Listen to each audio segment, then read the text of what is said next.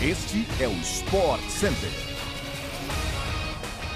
Bom dia, estamos chegando com mais uma edição do nosso podcast do Sport Center, que vai ao ar de segunda a sexta-feira, às seis da manhã, além da edição extra às sextas à tarde. Eu sou o Glaucia Santiago e não se esqueça de nos seguir no seu tocador preferido de podcasts. Beijo, Lu, seja bem-vindo. Oi, Glau, beijo para você e bom dia também para o fã de esporte. Eu sou Luciano Amaral o Sport Center, vale lembrar, também chega diariamente na TV, ao vivo pela ESPN no Star Plus. Hoje são três edições, 11 da manhã, 8 da noite e também às 11h30 da noite. Vamos embora, que está começando mais um podcast do Sport Center.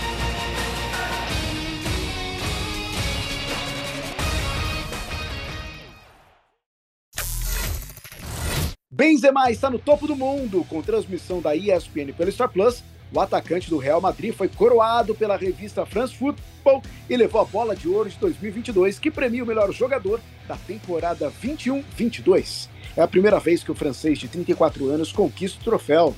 Em seu discurso, o jogador citou os ídolos Zidane e Ronaldo como referência. Sadio Mané, ex-Liverpool e atualmente no Bayern de Munique, e De Bruyne do Manchester City completaram o top 3 da premiação. Lewandowski do Barcelona foi o quarto e Salah do Liverpool o quinto. Aos 34 anos, Benzema é o jogador mais velho a ser coroado com a bola de ouro. Antes, a melhor posição dele tinha sido o quarto lugar na edição passada.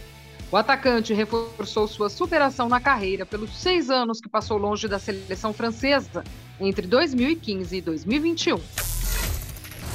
A espanhola Alexia Putellas faturou o bicampeonato no prêmio feminino da Bola de Ouro.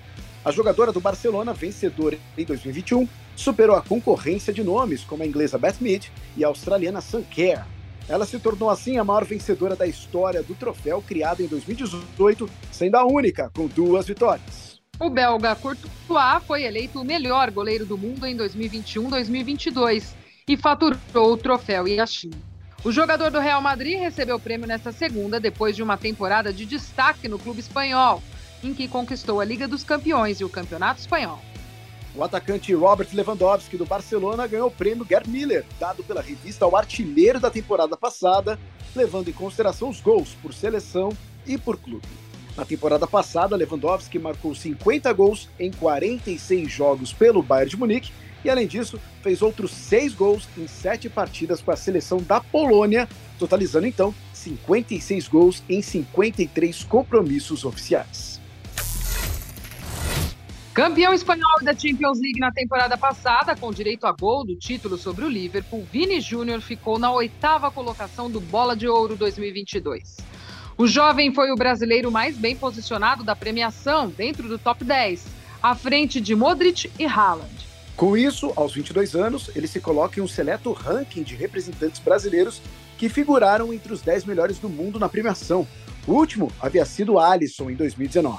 O melhor brasileiro em 2021 foi Neymar, em 16 e em 2020 não houve cerimônia por conta da pandemia de Covid-19. Neymar, inclusive, é o brasileiro com mais aparições no topo, seis.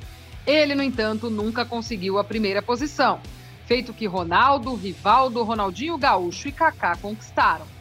Vale lembrar que a premiação só passou a aceitar nomes não europeus a partir de 1995. O fã de esporte acompanha a Liga de Vinícius Júnior nesta terça-feira com a atuação dos rivais do Atlético de Madrid contra o Raio Valecano às 4 horas da tarde na tela da ESPN pelo Star Plus. O vice-presidente executivo de futebol de projetos da CBF, Flávio Sveiter, cobrou urgência do Superior Tribunal de Justiça Desportiva no julgamento dos casos de violência no futebol brasileiro registrados na rodada do fim de semana. Dois jogos ficaram marcados por invasão de torcedores ao gramado e violência nas arquibancadas. O empate entre Esporte e Vasco na Ilha do Retiro pela Série B e o confronto entre Ceará e Cuiabá pela Série A na Arena Castelão. O Cuiabá emitiu nesta segunda-feira a nota de repúdio em relação aos episódios de violência provocados por parte da torcida do Ceará no último domingo no Castelão. O Dourado visitou o Vozão pela 32ª rodada do Campeonato Brasileiro. O jogo foi encerrado antes do previsto por falta de segurança. O clube mato-grossense reivindica punições rigorosas aos envolvidos. Um dos protagonistas da confusão que ocorreu no jogo entre Esporte e Vasco no domingo na Ilha do Retiro, Raniel explicou o motivo de extravasar na comemoração do gol.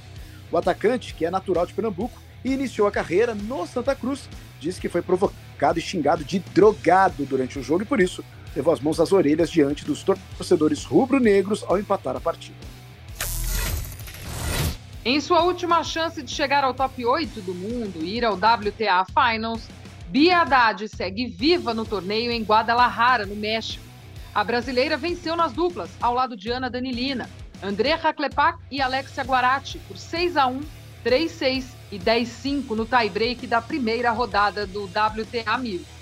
A paulista também vai estrear nas categorias simples contra a Katerina Siniakova.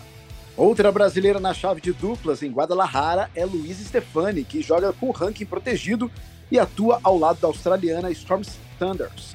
Elas estreiam contra a norte-americana Asia Muhammad e a chinesa Shuai Zhang.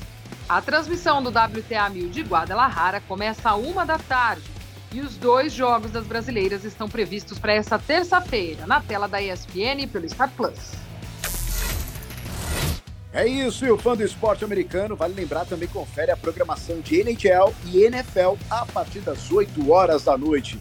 Vale ficar ligado. E a gente vai se despedindo por aqui. Glaucia, um beijo para você até a próxima. Beijão, Lu. Obrigada para quem esteve conosco também em mais essa edição do nosso podcast do Sport Center. Amanhã, seis da manhã, tem mais. E a gente se encontra aí na telinha da ESPN e no Star Plus. Até lá!